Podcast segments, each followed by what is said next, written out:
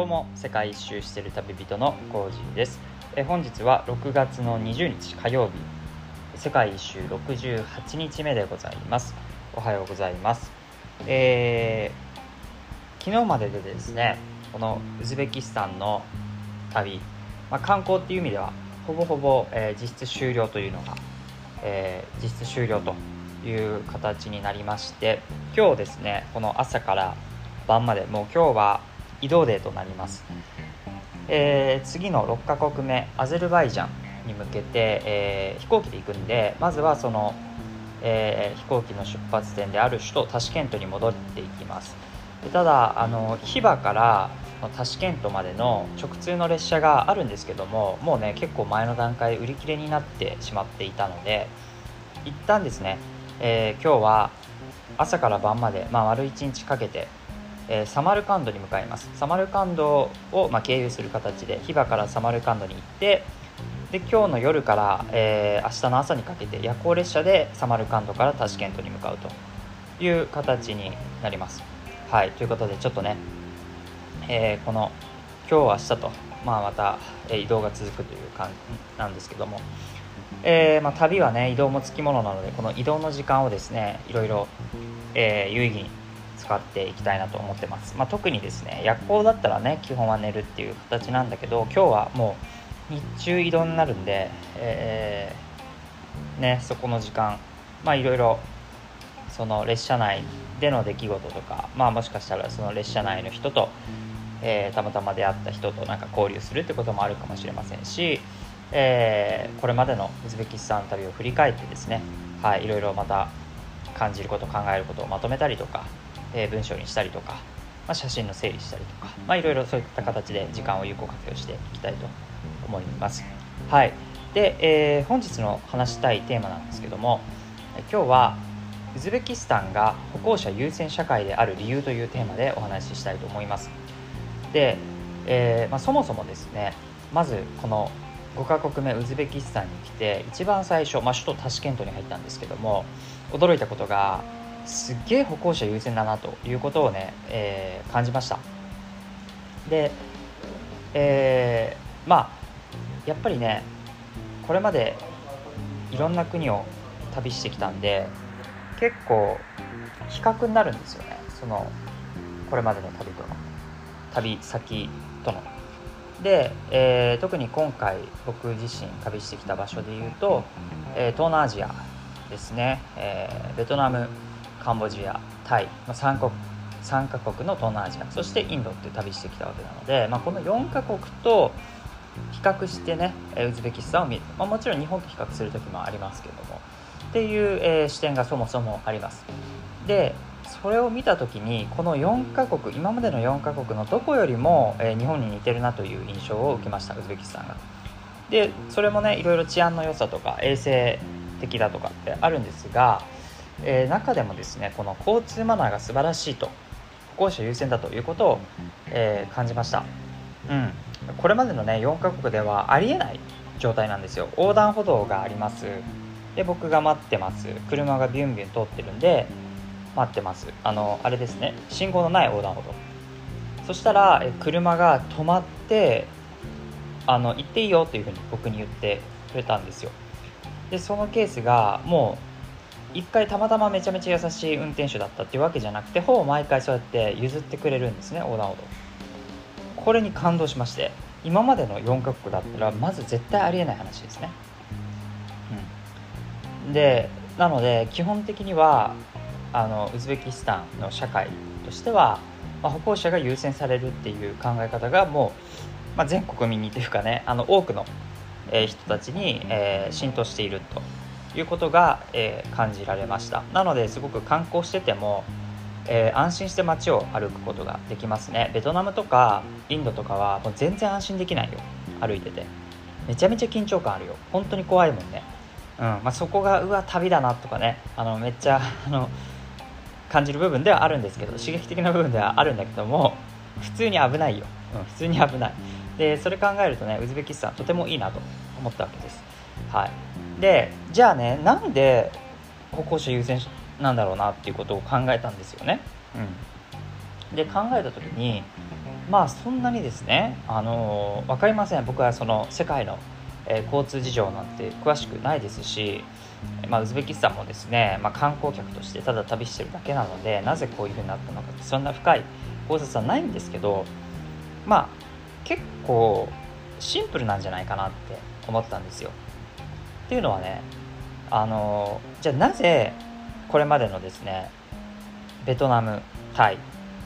インドそういった国で歩行者優先じゃないのか完全に車優先なんですけどね、まあ、ベトナムはバイクが多いんでバイク優先とも言えるんですけど社会なのかっていうことを考えるとですねシンプルに歩行者がいないんですよ。それらの国では。まずベトナムに関してはほぼほぼ国民みんながもうバイクを持っているような状態ですね、まあ、車は少ないんだけど圧倒的にあそこはバイク社会でもう1人1台バイクみたいなね状況で、まあ、ちっちゃい子供とかはもちろん運転できないんだけど普通に3人乗り4人乗りとかでねもう家族でバイクで乗っちゃってるんで。なので普通に一般国民一般市民レベルはほぼほぼみんなバイクなんですよね、まあ、もしくは車だけど。で街を歩かないんですよ。そもそもこの交通手段として歩くっていう、えー、うん、考え方がないというかね。本当に歩かないんですよね、うん、バイクってやっぱもうドアトゥドアでちょっと近くても乗っていけるじゃない。でほぼみんなバイク持ってるからバイクを乗るんですよ。だから歩くっていう選択肢がない。だから街中を歩いてる人っていうのはほぼほぼ外国人。ほぼほぼ観光客であってその地元のベトナム人はもう乗らないんですよ。でそれがタイもそう。タイはねベトナムほど、えー、バイク社会じゃないけどまあ、車乗る人は車乗る。で車もちろん全員乗ってるわけじゃないんだけど売宅っていうのがあるわけです、まあ、ベトナムもあるけどね。バイクタクシー。だから距離が近かったら売宅みんな使うんですよね。徒歩10分ぐらい歩けるじゃんって思うんだけど全然歩かない彼らは。売宅乗る。でちょっと通りの手前から奥まで行ったりするんですよね。移動する時。まああともちろんバスとかトゥクトゥクとかもありますけど。はい。でインドもそうですね。インドも、えー、力車って呼ばれるものがありますからそれに乗るとか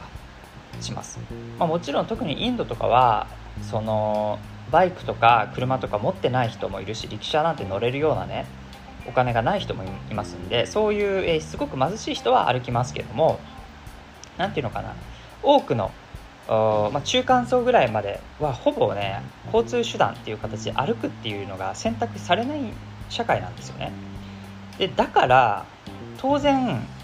ほとんどの人が歩かないわけだから国民の多くが、えー、そしてこう政治的主張できるような人たち一般市民レベル含めてがそもそも車に乗るとかバイクに乗る売宅に乗るっていうこういう社会なの。だから歩行者のことって考えないんですよ。自分歩行者の権利を主張する人がそもそもいないわけですよね。だから当たり前のように歩行者の権利っていうのは全く、え守られないわけですね。で多分そうなんだろうっていうすごく単純なことなんだろうなと思うんです。で対してウズベキスタン来てみて気づいたのがバイクがないんです。全くバイクがゼロ。この車しかないのね。車とまあ車にあの似ているようなトラックとかあるんですけどトゥクトゥクとかもないしタシケントとサマルカンドは。もうほぼもう車だけ、うん、ってなるとどういうことが起きるかっていうこと全員が車に乗れるわけじゃないですよね。ですよね。だから車に乗らない人が出てくる。でバイクもない。売却もないってなるとつまりみんな結構ね歩くんです。一般市民見てると普通に観光客以外もウズベキスタン人よくよく歩いてます。うん。まあバスとかもあるけど。バスとかもあるけど移動手段として歩くのが浸透してる。だからだからウズベキスタン人地元の人が歩行者であるわけなので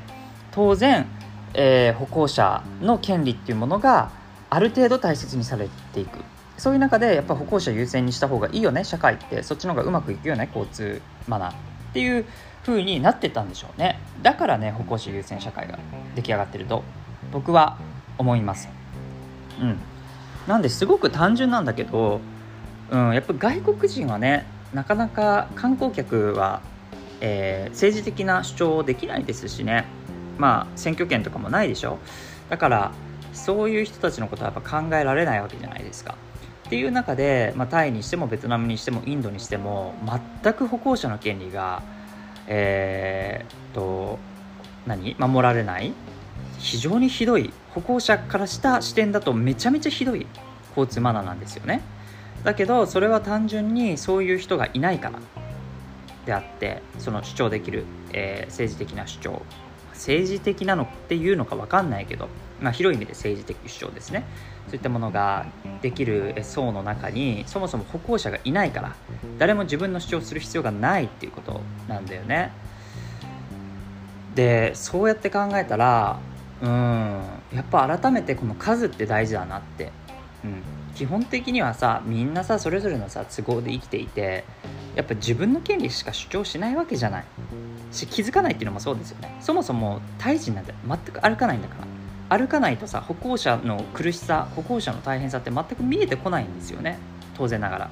でこれは別に歩行者だけじゃなくていろんなことにも言えると思うんですけど。だから今後さその、えー、今後っていうかもう今すごくこう多様性とかダイバーシティとか言われてる中ですけどもやっぱりそこの社会において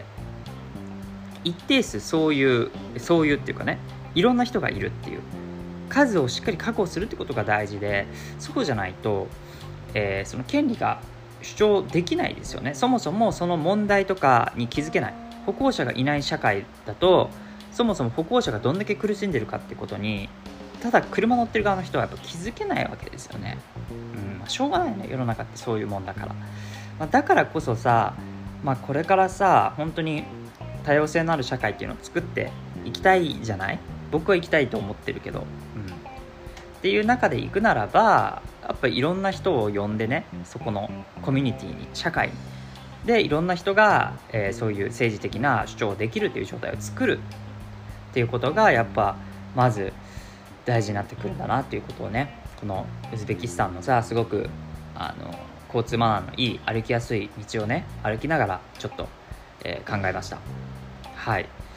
ということでなんか今後もですねまだまだ世界回っていくので改めてねなんか交通マナーっていうのもすごく面白い着眼点だなと思ったんで他の国はどうなのかどの程度ね歩行者の権利っていうのが、えー、守られているのかっていうところにもちょっと注目して今後も旅を続けていきたいなと思いました。はい。それでは今日もマイペンライ